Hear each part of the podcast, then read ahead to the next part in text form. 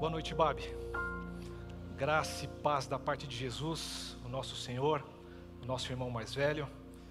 E eu desejo para você uma boa noite como comunidade, nesse nosso espaço comunitário de ser comunidade, de sonhar com comunidade.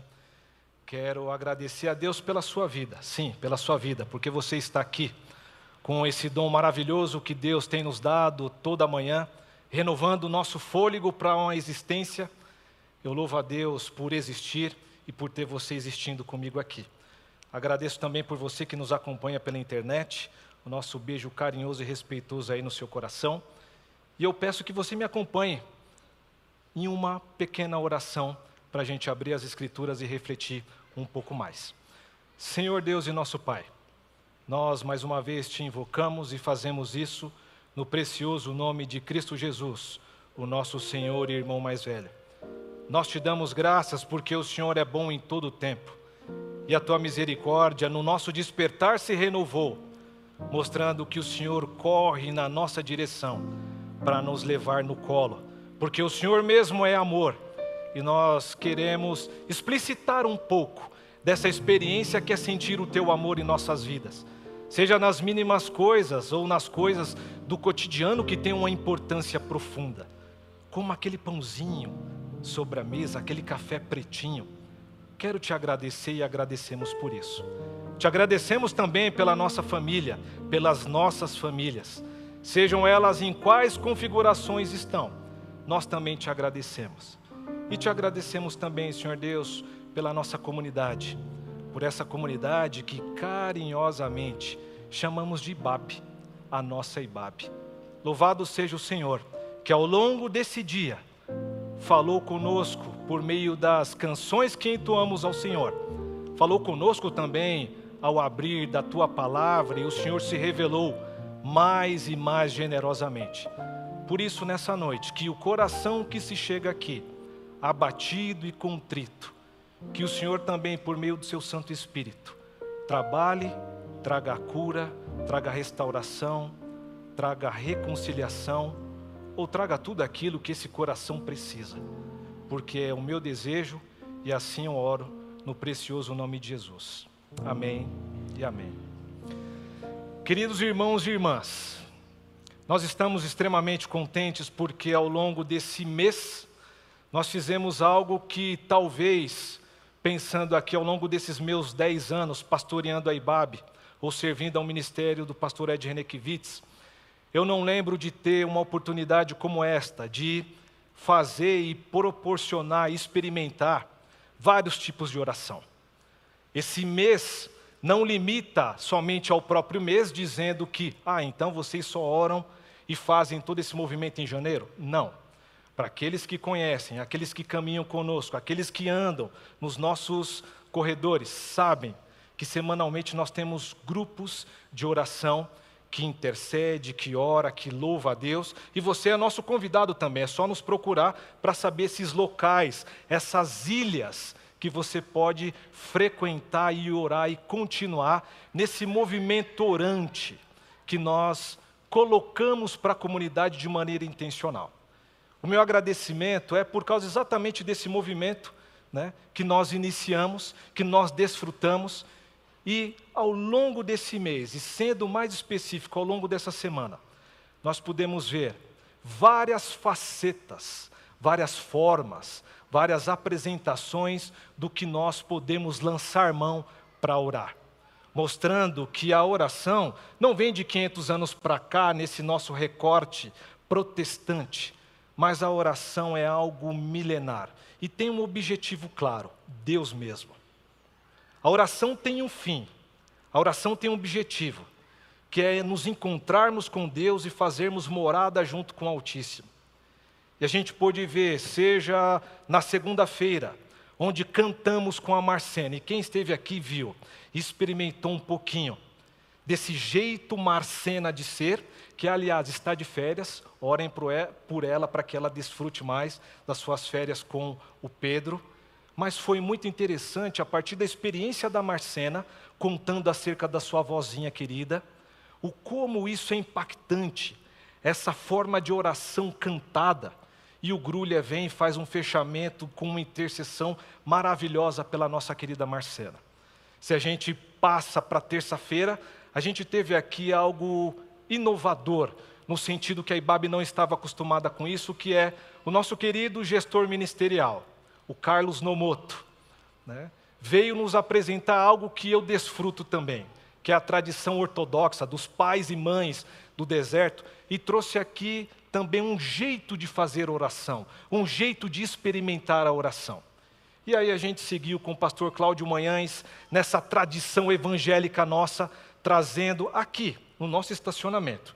Quem perdeu, perdeu só ano que vem, viu pessoal? Ou em algum retiro que você pode participar. Mas nós tivemos a celebração da fogueira, onde colocamos os nossos pedidos e de maneira simbólica, né, desejando que essas orações subam ao Senhor como uma manifestação de entrega com tudo aquilo que nós desejamos ou carregamos de peso, colocamos para ser queimado num sentido profundo, afetivo de entrega para Deus. E assim a semana foi, e chegamos aqui no primeiro dia dessa semana, que se finda agora, após essa celebração, trazendo algumas perspectivas sintéticas do que é a oração. Mas eu gostaria, nessa linha, nessa esteira desse movimento de oração, falar que foi um movimento, primeiro, comunitário. Isso envolveu a IBAB em suas múltiplas manifestações. E múltiplas manifestações, entenda aqui a sua história, você, com tudo que você carrega. O seu pedido, junto com o meu pedido, fez com que o universo escutasse um balbuciar mais bonito que existe, que são as nossas orações, as nossas petições.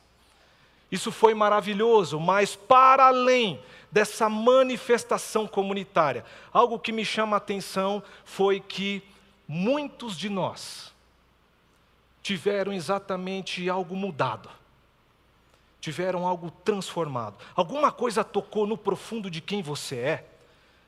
Seja na segunda, seja ontem com o Tiago Grulha também. Alguma coisa mudou e eu estou para dizer que é um novo momento da nossa comunidade. Isso é tão poderoso, isso é tão verdadeiro que para o próximo ano, janeiro do próximo ano, já vai ser uma agenda permanente. Então, posso ouvir um amém aqui para essa agenda? Um glória a Deus? É isso com novas configurações. E, aliás, como pastor da educação aqui da comunidade, logo vai ter você também o acesso para um curso para verificar outras formas de oração por meio de uma educação online que a gente vai ofertar para vocês. Então fiquem atentos, porque esse movimento mostra algo surpreendente. Mostra exatamente essa relação com o divino que nós podemos ter ou já temos por meio de Cristo Jesus. E algo que também me chama a atenção, sendo redundante, com tantas coisas que me chamaram a atenção aqui, foi exatamente o comum, foi exatamente você, que na fila do pão, como eu, não é ninguém, mas é totalmente uma pessoa importante para Deus. Logo, quero afirmar aqui para você, que você, do jeito que você é, com a vida que você leva, carrega e é, Deus escuta todas as nossas orações. Deus escuta não as orações daqueles que são tidos como os heróis da fé, como aquelas referências sejam pastorais, de líderes ministeriais, ou de homens e mulheres que são os nossos discipuladores, que dão um exemplo maravilhoso e tremendo do que é uma oração. Não, não, não. Esses homens existem, essas mulheres existem, eles e elas nos inspiram, mas o que mais me inspirou e chamou a atenção foi a sua oração. Foi você abrir quem você é e se colocar diante de Deus. Foi você do jeito que é. E nós agora nos identificamos numa espécie de comunidade, porque cada um com a sua oração se faz uma comunidade de orantes. Dessas individualidades, nós somos cercados de mensagens, de súplicas, de pedidos, de ações de graças que nos fazem comum comunidade. Isso é maravilhoso. E sendo comunidade, o desejoso de continuar expressando o que pode ser comunidade, quero sugerir para você, particularmente dentro de uma experiência que eu busco, de anos recentes para cá, de ter uma experiência com Deus de tamanha envergadura, que a teologia não sustenta, que os dogmas não podem interferir, é uma, é uma relação profunda com Deus, que só aquele que tem e experimenta sabe do que eu estou falando. Ainda não cheguei lá, é óbvio. Estou em peregrinação. Mas nessa minha peregrinação eu quero compartilhar um pouco com vocês do que faz sentido essa oração, que conforme os místicos apresentam para a gente, que a oração a gente tem que imaginar um quadro. Tente imaginar a seguinte realidade aqui. Se aqui fosse um teatro, nós teríamos aqui algumas cortinas, para que no ato de se apresentar, você de fato esteja no centro das atenções. Mas enquanto você está de trás dessas cortinas, os místicos falam que nós temos que ter essa perspectiva. Logo, aquilo que a gente experimentou nessa semana, seja a oração cantada, seja a oração lida, seja a entrega na fogueira, seja todas as manifestações de oração, são tipos de cortinas que a gente vai abrindo, vai entrando para o centro do palco. E o centro do palco é a relação minha com o divino, nossa com Deus. Então, o que eu gostaria de tentar colocar para você um pouco dessa experiência que eu tento viver, de descortinamento espiritual, para uma experiência profunda, um adensamento profundo de oração.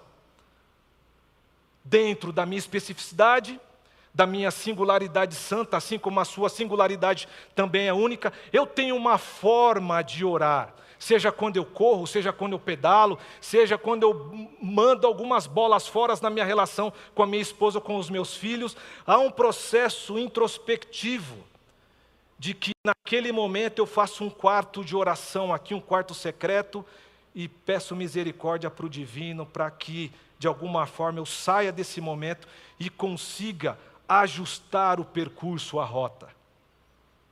Mas dentro desse comum do dia a dia que nos atravessa, que nos constitui, eu gostaria de pedir para você, por gentileza, abra em 1 Crônicas, capítulo 4, e a gente vai tentar verificar com uma pessoa comum, com uma personagem que não está no rol dos famosos da fé, mas foi uma pessoa, foi um sujeito, foi uma personagem que foi deixada aqui para a gente para nos ensinar como nós podemos fazer esse movimento de descortinamento rumo ao objetivo da oração, que é Deus mesmo.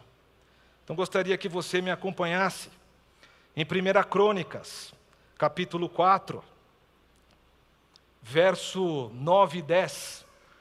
Para quem já está acostumado e já viu algumas mensagens acerca da oração de Jabes, ou Jabes, me acompanhe, são dois versos muito curtinhos, mas extremamente poderosos. E diz o seguinte no texto: Jabes foi o homem mais respeitado da sua família. Sua mãe lhe deu o nome de Jabes, dizendo: Com muitas dores o dei à luz.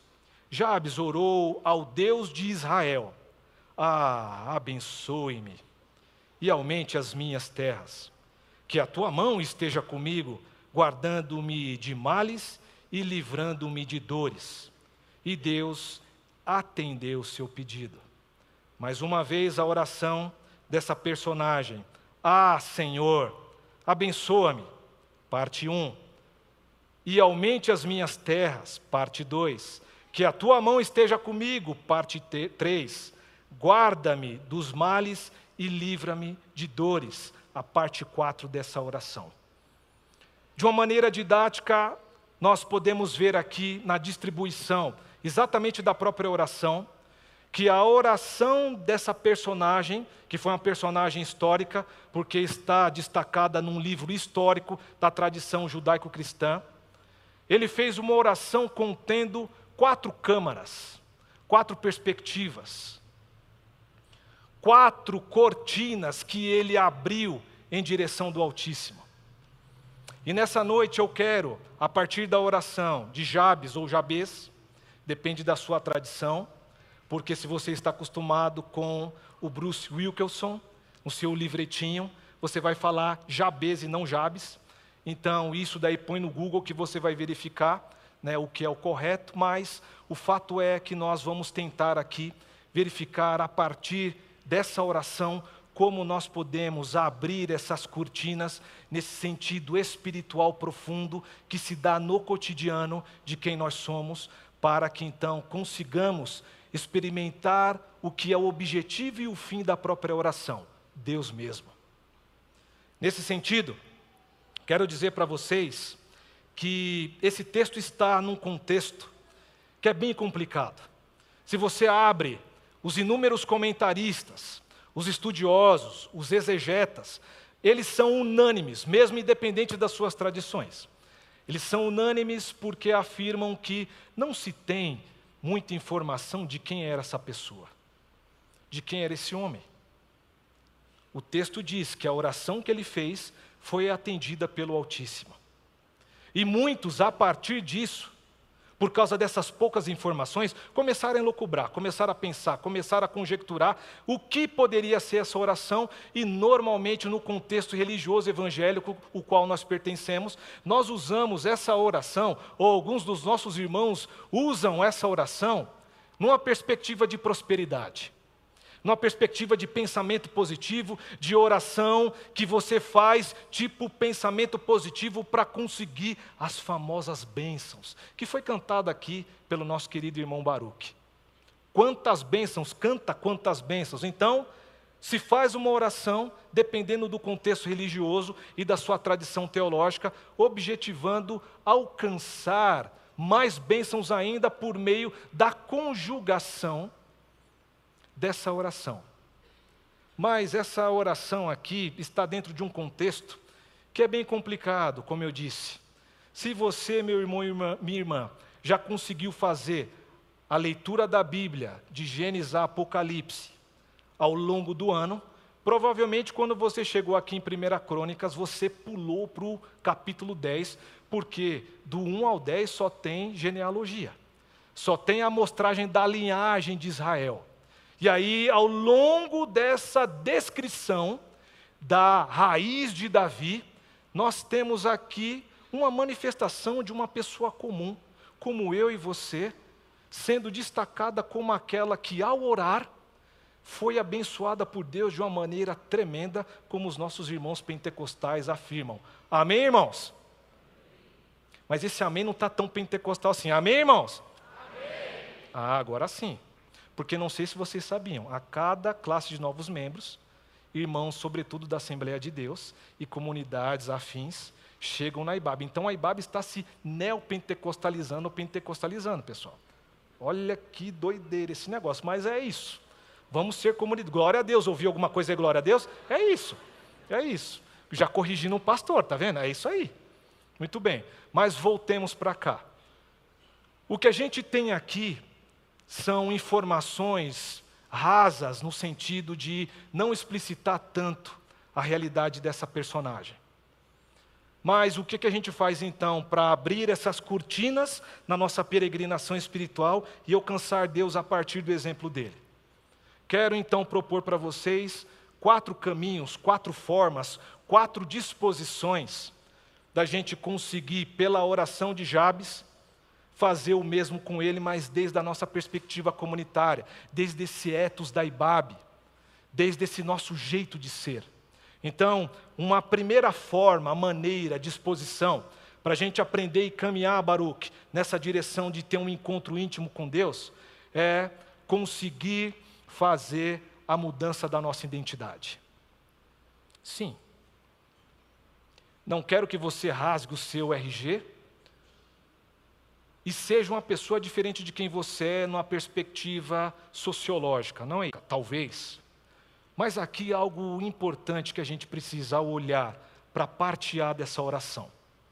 É o seguinte: é o próprio pedido para que Deus o abençoe. Eu comecei a refletir, a pensar, e vai e volta, Senhor.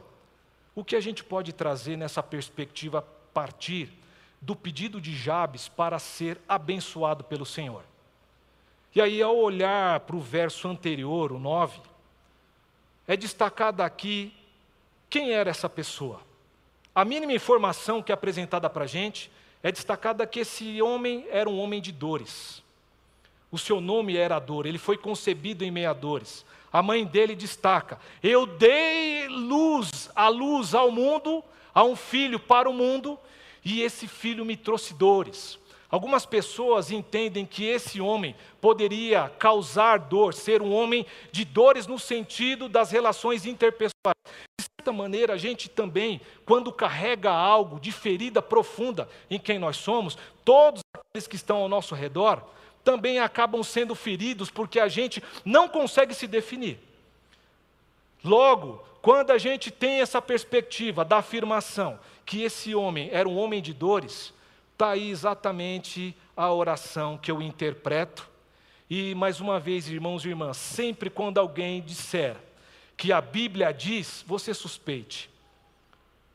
Temos que tão somente dizer, a minha interpretação é, então, a minha interpretação desse primeiro movimento de descortinamento para a mudança de identidade é exatamente pedir para ser abençoado por Deus. Por que pedir para ser abençoado por Deus? Porque esse homem carregava assim como eu e você, porque lembremos, ele é um homem comum como eu e você, uma mulher comum como eu e você, que carrega as agruras da vida e talvez a gente não consiga alcançar o objetivo mesmo de Deus, em Deus e com Deus, que a oração nos leva, porque nós carregamos muitas feridas, nós carregamos muitos traumas, e esses traumas impossibilitam que possamos acessar o melhor de Deus para as nossas vidas, porque a gente é atravessado por vozes ou por perspectivas que as pessoas esperam que sejamos, e a gente não consegue ser a gente mesmo.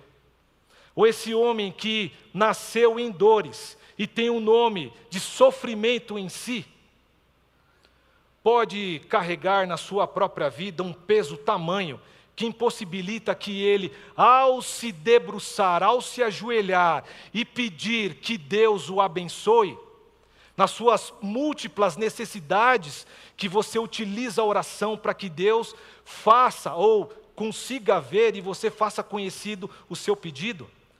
Você, por não se conhecer, ou carregar mochilas tão pesadas no sentido psíquico, no sentido espiritual, você não consegue se entregar na oração.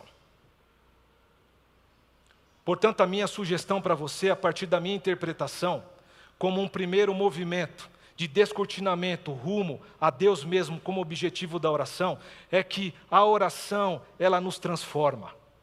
Como eu tentei dizer também recentemente.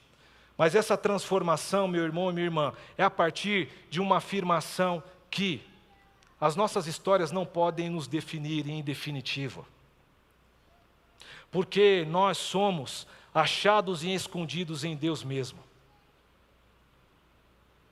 Quando temos a dimensão que somos escondidos em Deus, e a Bíblia é cheia de metáforas maravilhosas, mostrando que desde o Antigo Testamento ao Novo Testamento, quando encontramos o Senhor, o nosso irmão mais velho, aquele nome que nos definia, aquela história que nos constituía, é mudada de tal maneira que agora eu me chamo Pedro. Agora eu me chamo, a partir de uma revelação de Deus, para mudar exatamente a minha identidade. Naquela ocasião eu fiz essa correlação com Jacó, mas aqui é a mesma realidade. Esse homem que tinha a sua vida definida pelo sofrimento, o ser abençoado aqui é ser achado por Deus para além de qualquer pedido. O ser abençoado é estar integralmente diante de Deus. Será que nós temos coragem tamanha de fazer esse movimento, de pedir para ser abençoado, mas de mudar de perspectiva, se antes todo fraturado, sem estar centrado, agora em Deus ou a partir de Jesus eu começo um processo para me conformar conforme Jesus é mesmo, um verdadeiro ser humano? Será que as nossas orações estão sendo colocadas nessa perspectiva que eu seja abençoado para ser uma nova pessoa centrada? E não mais aquela pessoa fraturada por N questões, que não sabe conjugar a mão direita da mão esquerda e vice-versa. Nesse sentido, a oração de Jabes nos ensina exatamente isso, ou a partir da minha interpretação, que eu deixo como sugestão para você. Que a partir de um encontro com Deus, a partir de um encontro com Jesus, nós somos achados nele. E esse ser achado em Deus é exatamente nos achar a nós mesmos. Será que nós podemos afirmar hoje que, em meio aos nossos pedidos, nós sabemos do porquê estamos pedindo, porque sabemos quem nós somos? Ou as histórias que nós ouvimos desde criança é o que está nos definindo? Ou os medos que nós carregamos é aquilo que tem nos determinado? Eu sei que nas minhas falas isso é recorrente, porque também é recorrente nesse movimento dos pais e mães do deserto. Porque quando somos achados em Deus, nos encontramos. E aí, portanto, a nossa identidade em Deus é uma identidade que você já está cansado de ouvir, pelo menos na retórica, mas não sei se nós ainda conseguimos viver isso na experiência profunda de filhos e filhas amados de Deus. Porque se na nossa vida, a nossa identidade é determinada pelo amor do divino, eu já sou abençoado. Eu já sou abençoado porque sou amado. E logo tudo aquilo que eu necessito, eu deixo na conta daquele que me ama, porque em algum momento aquele que nos ama vai conceder, seja para o nosso bem e para a glória dele.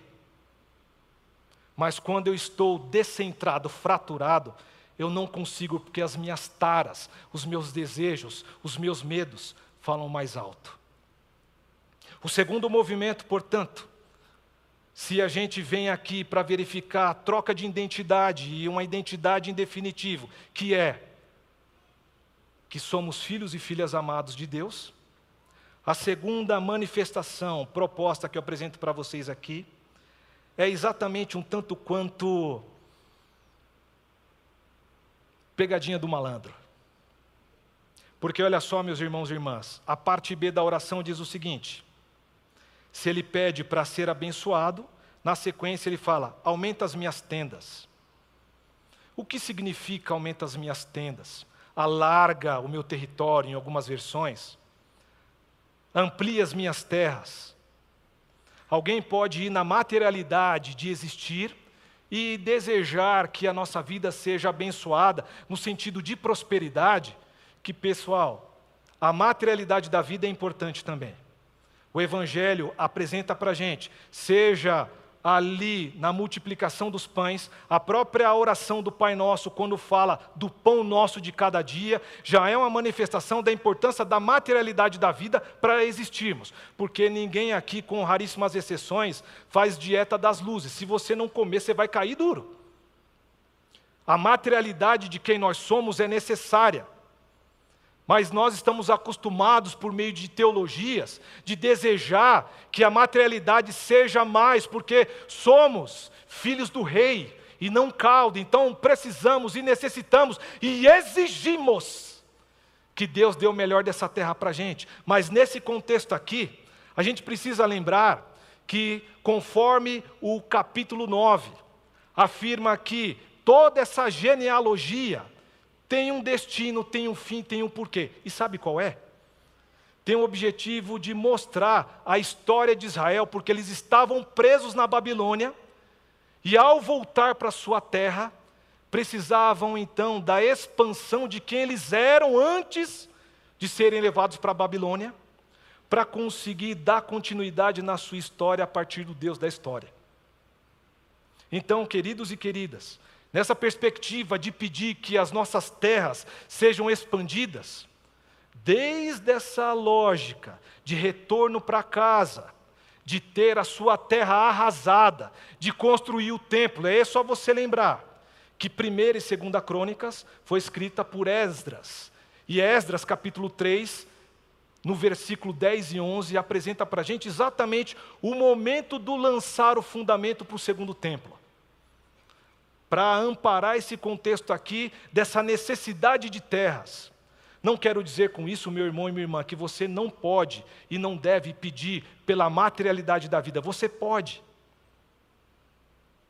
O Senhor Jesus, lá em Mateus 6, dando sequência no Sermão do Monte, diz o seguinte: que a gente não deve ficar preocupado pelo que vai vestir, pelo que vai comer, porque se Deus, bondoso que é, cuida das aves, dos lírios do campo, imagina você que é o bem mais precioso que da toda a criação ou de toda a criação foi feito para a glória de Deus. Você acha mesmo que Deus não vai cuidar de você?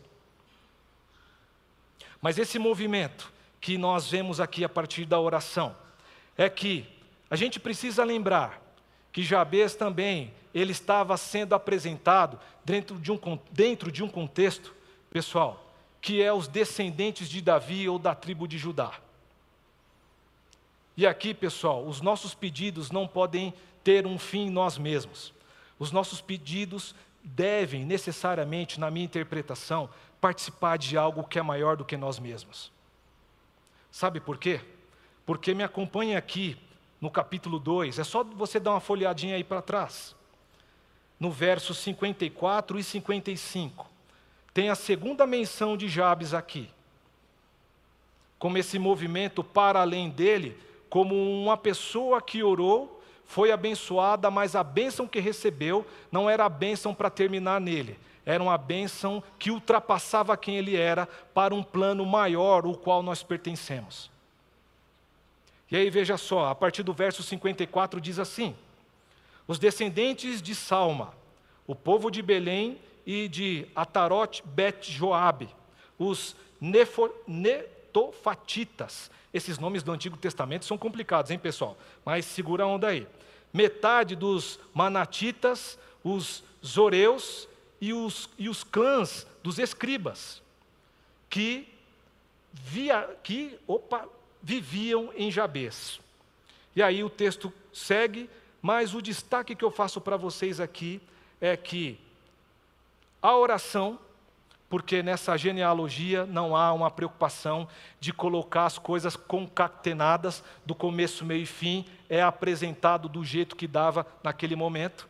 Mas a gente parte do pressuposto por uma inferência que esse homem foi, sim, abençoado de tal maneira que outras tribos conseguiram viver da extensão de quem ele era com as suas terras e a sua família e a sua descendência.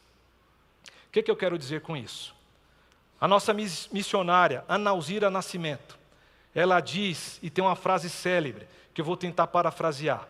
Ela diz o seguinte: que Deus não me deixe de fora daquilo que o Senhor está fazendo no mundo. Não me deixe fora de ser essa bênção também. Jabes, de certa maneira, escutou a Analzira.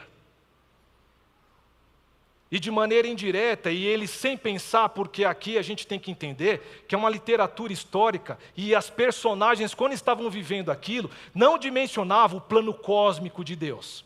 E o plano cósmico de Deus aqui, meu irmão e minha irmã, para que cheguemos hoje numa comunidade como essa, em 2024, é o seguinte: na raiz de Davi nasce o Salvador. Se no retorno para casa essa oração não fosse atendida pelo divino, esse homem não participaria do plano magistral de Deus, que é a apresentação da salvação para nós a partir de Cristo Jesus.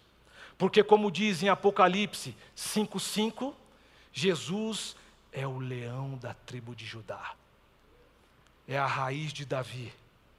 Logo, esse estender as terras aqui não é um pedido de materialidade, é também. Mas se os nossos pedidos, nas nossas orações, acabam em nós mesmos, nós deixamos de participar dessa grandiosidade que é a obra de Deus para abençoar outras vidas. Haja vista o que o pastor, o nosso pastor, José Malua, apresentou para a gente hoje na celebração das nove horas. Que o reino de Deus, para abençoar outras pessoas, comece em nós e através de nós para encontrar o outro. Então, um segundo movimento é esse, de estender e alargar o nosso próprio pedido. Eu não estou desmerecendo a especificidade do seu pedido, meu irmão e minha irmã, mas estou dizendo que se você utiliza a oração de maneira utilitária para acabar em você mesmo, você está desperdiçando um movimento espiritual que é para além de você, o qual você pertence, mas ainda não tem consciência por causa do seu egoísmo ou do nosso egoísmo. Terceiro movimento, se a gente tem aqui a identidade, a expansão, nós acabamos de cantar aqui com Baruch, que a forte mão de Deus nos acompanha lá em qualquer lugar. Aqui, uma segunda cortina, que ela precisa ser aberta para que adentremos em direção a Deus, que é o objetivo último da oração, é confiar na mão do Senhor. Sim, tudo que você passa, tudo que você carrega, todos os seus medos, confie em Deus, porque a mão de Deus é sobre você, meu irmão e minha irmã. Mas eu poderia ficar somente nisso, e como um mantra evangélico que a mão de Deus está sobre você, sem qualificar essa mão, não valeria a pena citar. Essa mão de Deus, confiar nessa mão de Deus, pessoal. Sim, essa mão de cuidado, porque lembremos, eles estão voltando da Babilônia. Tem muitos inimigos. Quando foram construir os muros de Jerusalém ou o templo, eles encontraram desafios, certo?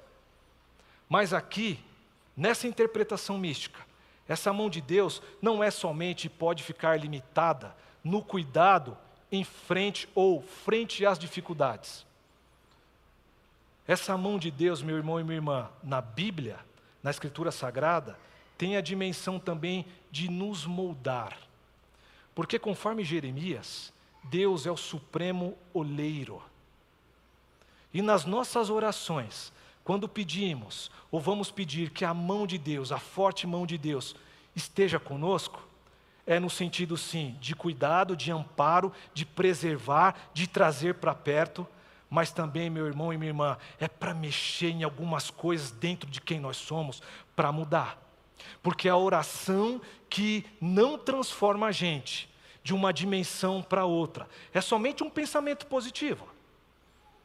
Se a gente não se entrega para Deus, para que Ele, como oleiro, vá, se possível, quebra aquela dimensão de quem é você, traz um pouco mais de massa, e começa a rodar, e começa a mexer, e começa a dar uma nova forma. Porque lembre, seu nome era medo, mas agora é necessário quebrar esse nome para um novo e excelente nome que só você e Deus sabe. Isso se dá por meio dessa mão carinhosa, que muitas vezes pode vir pesada, não porque Ele é um Deus carrasco e vai pesar a mão sobre nós. Não, longe disso, Jesus já nos ensinou que Deus é um Deus de amor, é um pai, e nenhum pai, nessa perspectiva, abusa dos filhos. Nós, como pais humanos que somos, sim, abusamos, mas Deus não. Deus jamais. Esse modelar, esse esculpir, é para te fazer uma pessoa melhor. É para dar uma nova dimensão de quem nós podemos ser, nele mesmo. Porque nas nossas próprias forças nós não conseguimos. Por nós mesmos, ou como Murici Ramalho dizia, como um profeta que é, e olha que eu sou santista, não sei nem se o Santos ganhou do Palmeiras aí, hein? Aqui é trabalho. Na realidade espiritual isso não funciona, pessoal. Na força do nosso braço a gente só tem fado. É na força poderosa de Jesus, de Deus mesmo, que a gente, em algum momento, dentro dessa metáfora que eu trago para vocês, ou aplicação desde o olheiro, que nós podemos, na oração, ser modelados para que o nosso nome também seja mudado. Encerro porque já entro então na quarta perspectiva de descortinamento é exatamente a parte final da oração, que diz o seguinte: Guarda-me dos males e livra-me de dores. Jesus mesmo já disse para a gente que no mundo nós temos e vamos viver ainda em aflições. No mundo que se chama esse mundo a nossa casa comum, nós vivemos, haja vista, meu irmão e minha irmã, Gaza, Israel nessa barbárie que está acontecendo, que 70% das mortes são de crianças e mulheres. Nós vamos viver essas aflições. Quem sabe você aqui está buscando uma palavra do divino para sair exatamente dessa aflição que não deixa você centrado nele. Mas o interessante que eu trago e já encerro aqui a minha prédica para vocês é que as nossas orações, elas não têm o poder de fazer com que possamos, ao levantarmos dos nossos joelhos, ali entregues ao divino, sermos blindados de uma maneira que não vamos enfrentar mais dores. Pelo contrário, a própria oração mostra que nós estamos em dores, em aflições. Mas aqui também, Jabes ou Jabes pede por ele mesmo. Porque se o nome dele, a constituição dele, era o que? Dor, sofrimento. Aqui no final do verso diz: livra-me de mim mesmo. Livra-me de dores. Talvez nas nossas orações, meus irmãos e irmãs, a gente tem que pedir para o Senhor para nos livrar de nós mesmos. Porque a gente que atrapalha o rolê. Talvez. Sendo assim, meu irmão e minha irmã, são essas quatro sugestões que eu trago para vocês. Mas, para além dessas quatro sugestões que são particulares, dentro da minha perspectiva, que está dentro de uma perspectiva maior, que é essa nossa semana de oração, mês de oração. Aqui são sugestões, assim como o pastor Ed, na celebração, na celebração das onze, apresentou também cinco dicas ou cinco perspectivas que você deveria conhecer para saber acerca da oração. Aqui são sugestões, porque você, no seu cotidiano, assim como eu, sabe das suas dificuldades ou daquilo que deve ser transformado em você. Sendo assim, a partir dessa constatação, não deixe ninguém falar que a sua oração é errada, que a sua oração é menos espiritual em detrimento dos heróis da fé. Não. Deus nos vê em todo tipo de oração. Aqui são pequenas sugestões a partir desse que vos fala que humildemente eu coloco para você, que se fizer sentido na sua peregrinação espiritual, nessa coletividade que nós amamos e chamamos de Babe, seja bem-vindo. Se você conseguir conjugar dessa maneira, que faz sentido para mim, amém. Se não, o Espírito vai te auxiliar para o caminho de oração, nesse descortinamento, para que um dia você encontre, de fato e por direito, o objetivo último da oração, que é Deus mesmo. Deus te abençoe, Deus te guarde, Deus te livre de todo tipo de mal, inclusive nós mesmos. Um beijo carinhoso e respeitoso no seu coração. Amém.